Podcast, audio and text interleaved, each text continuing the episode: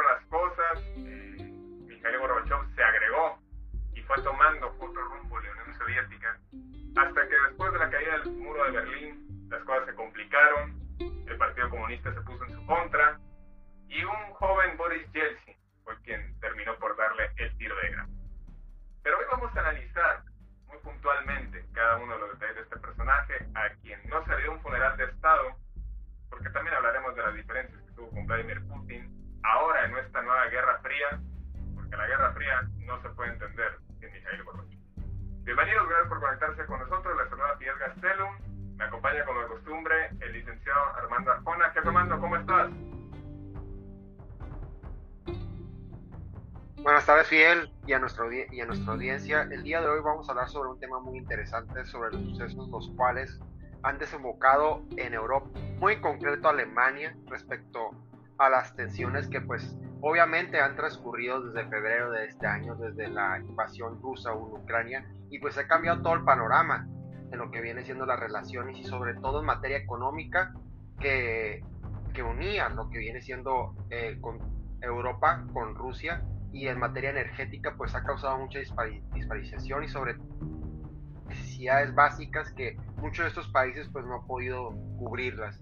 Y el día de hoy vamos a discutir un poco sobre esas tensiones y sobre todo del último... bueno, como invitado de lujo nos acompaña el señor Néstor Bustamante, quien desde Berlín, donde sí hay un lugar donde le tienen mucha nostalgia a Mikhail Gorbachev, con todo lo que envuelve ideológicamente a la guerra en Ucrania, es precisamente Alemania. Néstor, ¿cómo estás? Te saludo con gusto. Hola Fidel, hola Armando, es un gusto charlar con ustedes y con la audiencia también. Así que sí, realmente ha, sido una pérdida muy grande en lo que hace a la historia y así que vamos a, durante el programa charlar un poco eh, las sombras y los colores de este personaje que es eh, Mijail Gorbachev. Perfecto. Bueno, pues vamos a comenzar con este tema, eh, sin duda un tema bastante complejo, como comentábamos. Eh, vamos, para entender el, el por qué Mikhail Gorbachev ha sido recordado como tal, hay que entender que estamos en una etapa diferente. Han pasado 30 años desde, cayó, desde que cayó la Unión Soviética, desde que se integró la Unión de Repúblicas Socialistas Soviéticas para convertirse en la comunidad de estados independientes. Y eso ha provocado que Mikhail Gorbachev a estas alturas sea recordado como pues, un promotor de la democracia. Pero es esto precisamente a lo que así lo recuerdan los alemanes como ese hombre pacificador que fue fundamental para reintegrar a Alemania, Néstor? Sí, acá hay muchas miradas, depende de qué, a qué alemán le preguntes. Desde el punto de vista de la gente que se alinea con, con Occidente, eh, sí, se, se, lo ve como la persona que logró la unificación. Antes de que, de que las acciones de Mikhail Gorbachev llegaran a la caída, él no quería la caída de la Unión fue un golpe muy fuerte para él el golpe de Estado del, comunismo liderado por Boris Yeltsin, que llegó al, al, fin de la caída de la Unión Soviética. Él esperaba que la perestroika y que la glasnost, glasnost durara por lo menos 10 a 15 años, ¿no? Así que, que fue un, un considerable que empezó a mediados de los 80, fue un, un, transcurso muy corto en el cual se cayó la, la Unión Soviética. Pero independientemente de eso, la, la mirada desde fuera de, desde Occidente y particularmente de Alemania es muy positiva eh, que de hecho, de la forma en la que se han expedido casi todos los líderes mundiales, los líderes incluso de la Unión Europea, ha sido una mirada muy positiva y con mucho agradecimiento. Recordemos que Mikhail Gorbachev, incluso antes de la caída del, de la Unión Soviética, pero a posteriori de la caída de la cortina de hierro, recibió un premio Nobel de la Paz en 1990. ¿no? Así que el premio Nobel asociado con mucho con la mirada a grandes rasgos de la mayoría de los intelectuales o de la mirada de Occidente, ya da una, una, idea de cuál es la percepción que tenía. Él no cambió a lo largo de su trayectoria, a lo largo de, porque dejó de estar en el poder oficialmente, incluso en el Kremlin no se sentía muy cómodo y no lo invitaba más al Kremlin después de ser, de ser el, el líder de la Unión Soviética. Eh, ha sido todavía una postura bastante, o bastante admirada por lo que es Occidente. Eh, eh, digamos incluso que es mucho más fuerte de lo que es la postura de Merkel. La última vez que hablamos de Merkel, Merkel era una ídola, era la mejor estadista que habíamos conocido, ya sea hombre o mujer, y hoy en Alemania Merkel está demonizada, ¿no? Así que creo que Mikhail Gorbachev logró incluso sobrevivir a, Angela Merkel en lo que se respecta a la capacidad de mantener una reputación alta desde Occidente al menos. Llama la atención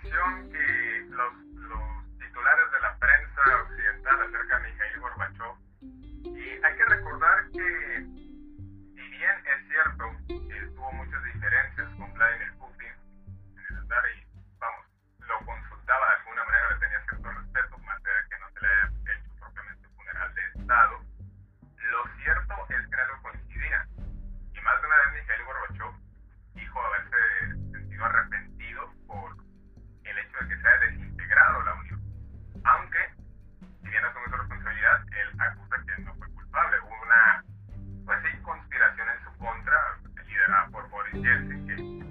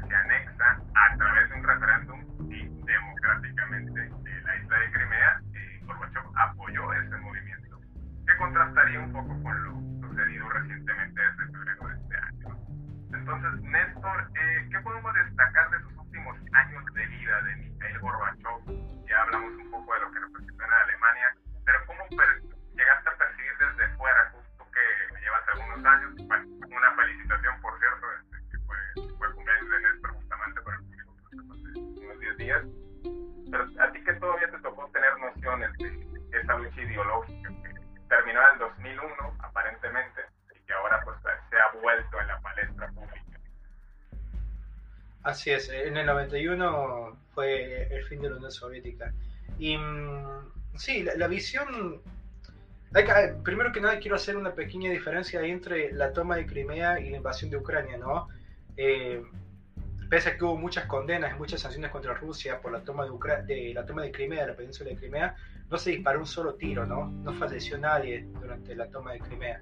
Es eh, para los pacifistas y para la gente que eh, es como que es mucho más fácil defender, más allá de que hubo muchas sanciones y que la gente puede haber muchas quejas con respecto a la, soberanía de un país eh, democrático como es Ucrania. En la toma de Crimea no se disparó un solo tiro. En, la invasión a Ucrania, el, el, resto de Ucrania, ¿no? Ha muerto muchísima gente, muchísimos niños, o sea que es mucho más fácil estar a favor de la toma de Crimea que de la toma de, la invasión de Ucrania. Creo que es muy, muy poca gente la que no condene la invasión de Ucrania, a menos que estén fanatizados o radicalizados eh, por propaganda rusa. Eso por una parte. Por otra parte, la, eh, vuelve mucho a lo que planteabas en la primera parte, la relación entre Mikhail Gorbachev y Putin, porque Putin viene estando en, eh, la esfera de poder desde los 90, ¿no? que es también cuando Gorbachev deja de estar en el poder. Y ha sido una relación, como vos planteas, bueno, a nivel anecdótico, eh, Putin le ha mandado un telegrama de, de saludo de cumpleaños a, Mikhail Gorbachev desde que están en, la esfera de, esta esfera de poder de los 90, nunca faltó. Y siempre entre los dos ha habido críticas a las actitudes o a ciertas partes del gobierno. Por ejemplo, em, bueno, hablando un poco de lo que es la perestroika, que es esta transparencia informativa, lo que planteaba era que la gente pudiera estar más cerca de una democracia porque se podía quejar del gobierno y usar esas quejas no como debilitador del gobierno, sino para mejorar, para hacerlo más fuerte el gobierno, lo cual es una idea bastante idealista, pero genial, ¿no? creo que en ninguna parte del, mundo eso funciona, pero es una idea genial, ¿no? Las bases estarían en que al, dejar que la gente se, manifieste y proteste, el gobierno puede escucharlos y pueda mejorar. Eh, este tipo de cosas es lo que quería Boris Yeltsin, que, eh, perdón, Mikhail Gorbachev, que es lo que no se logró porque por la bruta salida de la, Unión Soviética. Él no quería el fin de la Unión Soviética. Él quería una Unión Soviética bajo una glasnost y bajo una perestroika, pero no el fin de la misma. Pero como consecuencia de esas acciones, hay, muchas acciones, incluso antes de eso hubo, bueno, yo les voy a contar algo personal, ¿no? Mi esposa es mitad ucraniana y mitad rusa. Eh, dos tíos de mi esposa, ellos no los conocí nunca, ¿no? Estos dos tíos, ellos fallecieron en lo que fue la crisis de los 80, la crisis del alcohol que se llamaba la gente tomaba muchísimo, la, economía era muy dura, la, gente faltaba de trabajo porque se emborrachaba. Entonces lo que planteó Mikhail Gorbachev es parar la, poner más, más impuestos al alcohol, frenar un toque de queda a partir de las 2 de la tarde de alcohol, antes de las 2 de la tarde de, venta de alcohol, venta de vodka, lo cual tuvo un impacto muy fuerte en su imagen, lo cual eh, fue arrastrando hasta el, hasta el fin de su, de su mandato. Y esto fue antes de la perestroika de la Glasnost, ¿no? Pero este es el tipo de medidas que él trata. Él es una persona que es eh, abstemio, eh, no prácticamente no bebía.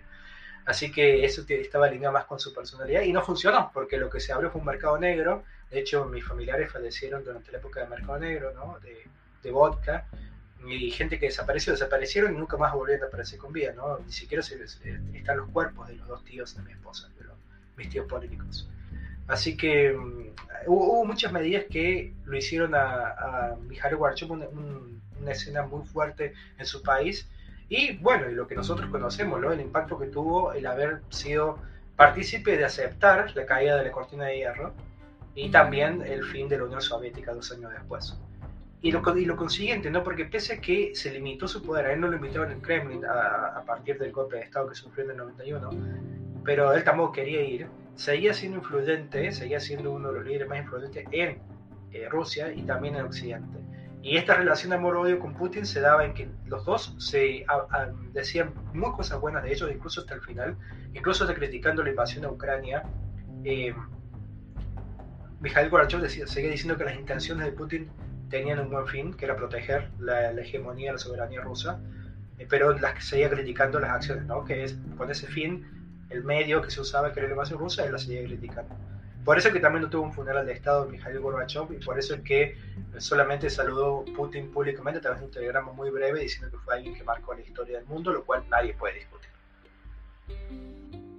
¿Tú hizo lo que tenía que hacer Mikhail Gorbachev? ¿Hizo lo que tenía que hacer? ¿No había de otra ante el escenario que enfrentaba? Es muy difícil de... O sea, eh, un típico argentino te diría una respuesta muy tajante, porque son muy buenos en, hacer análisis del partido del, domingo con el diario del lunes, ¿no? Eh, al fin de, esta historia, el tema es que eh, otros líderes, como por ejemplo si Putin hubiera sido más, más viejo y hubiera estado joven en esa época y hubiera estado al mando de la Unión Soviética, que obviamente la Unión Soviética no hubiera caído. Pero los resultados podrían ser mucho peores. Eh, lo que quería evitar, particularmente, y ese ha sido uno de sus objetivos hasta el final, era la, el, la desarme nuclear. ¿no? Ese era uno de los mayores miedos de Mikhail Gorbachev y es lo que él lo tuvo despierto hasta, hasta el final. Si él no hubiera seguido esos pasos, tal vez hay muchas más opciones, no, no es que la, historia tenga solamente un par de senderos para seguir, probablemente hubiera muchas más opciones, pero los caminos que él siguió eran para tratar de llegar al desarme nuclear. Reunirse con Ronald Reagan, que era eh, su antítesis, ¿no? Y una de las personas que más, o sea, el, armamento, el armamentismo, la carrera armamentista estadounidense era con no otra mira que la Unión Soviética, ¿no? Era el único eh, objetivo, por ser en China no les importaba, solamente les importaba la Unión Soviética. Así que poder seguir con ese camino y con ese ritmo era muy difícil. Había también el posibilidad de una radicalización, ¿no? Fortalecerse con armas nucleares, hacerse, dejar de, trabajar en la carrera armamentista de guerra. Bueno, ellos, eh, recordemos que también em, después de 10 años, al igual que Estados Unidos, eh, la Unión Soviética se retiró de Afganistán, ¿no? A, fines de la década de 70 se invadió Afganistán. Entonces, muchas de estas medidas que fue tomando Mikhail Gorbachev, uno podría decir, se podrían haber tomado otros caminos, pero su objetivo era el desarme nuclear. Un objetivo que claramente, por ejemplo, Vladimir Putin no tiene. Así que con el diario del, lunes te digo que para los objetivos que él tenía, que era el desarme nuclear, la perestroika y la glasnost, evitar que el mundo se destruyera, un, un, objetivo muy noble, ¿no? Evitar que el mundo se destruyera a costa incluso, y esta es la parte que responde a tu pregunta de cómo lo ven en en, en la ex Unión Soviética, a costa de la hegemonía de su país, ¿está bien? Porque eso él, hay muchos que decían, bueno, está bien, la gente no era feliz, la gente faltaba mucho trabajo, eh, estaban, no había democracia, pero si seguíamos forzando a esta gente, probablemente podríamos haber vuelto mucho más fuertes, ¿no? Si hubiéramos seguido radicalizándonos, usando más propaganda, habríamos, ¿qué es lo opuesto a la perestroika? ¿no? La perestroika es literalmente transparencia informativa, es abrirse, ser, ser honesto con lo que uno está diciendo. Y ese tipo de cosas, eh, pero, perdón, Glasnost. La perestroika es la reestructuración y la Glasnost es la transparencia, la transparencia informativa. Y esto, lo que él planteaba, es lo opuesto a lo que habría sido una radicalización de la Unión Soviética.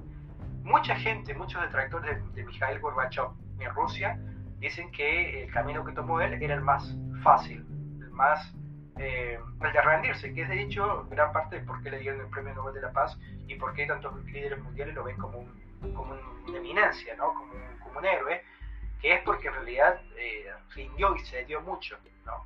Ahora, si ese, esos caminos son los que nos permitieron estar vivos ahora y no haber, eh, no haber tenido una guerra nuclear en la cual ni siquiera nosotros existiéramos ahora, no hay forma de saberlo. Pero ese era el fin noble que Mikhail Gorbachev persiguió durante... No hay nadie, ni en Rusia, ni en la Unión Soviética ni en Occidente que pueda decir que Mikhail Gorbachev tenía agendas ocultas o que buscaba alguna beneficencia personal o que quería volverse millonario. Él nunca buscó eso, de hecho, ni siquiera desde el gobierno él se enriqueció, sino que trabajó a través de sus propias fundaciones.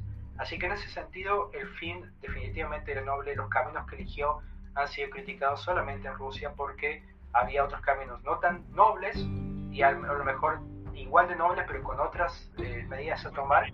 Que ¿Cómo? ¿Cómo, Fidel? El fin justifica los medios, al final de cuentas.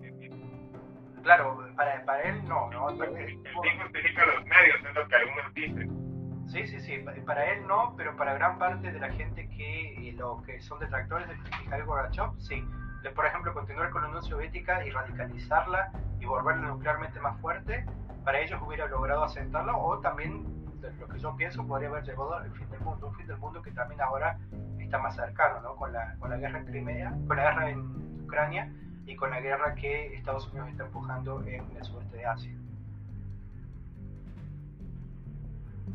Bueno, pues ahí lo tienen, queridos amigos, todo un tema, el legado de Mikhail Gorbachev, insisto, uno odiado por unos, amado por otros, pero lo cierto es que no se puede entender la Guerra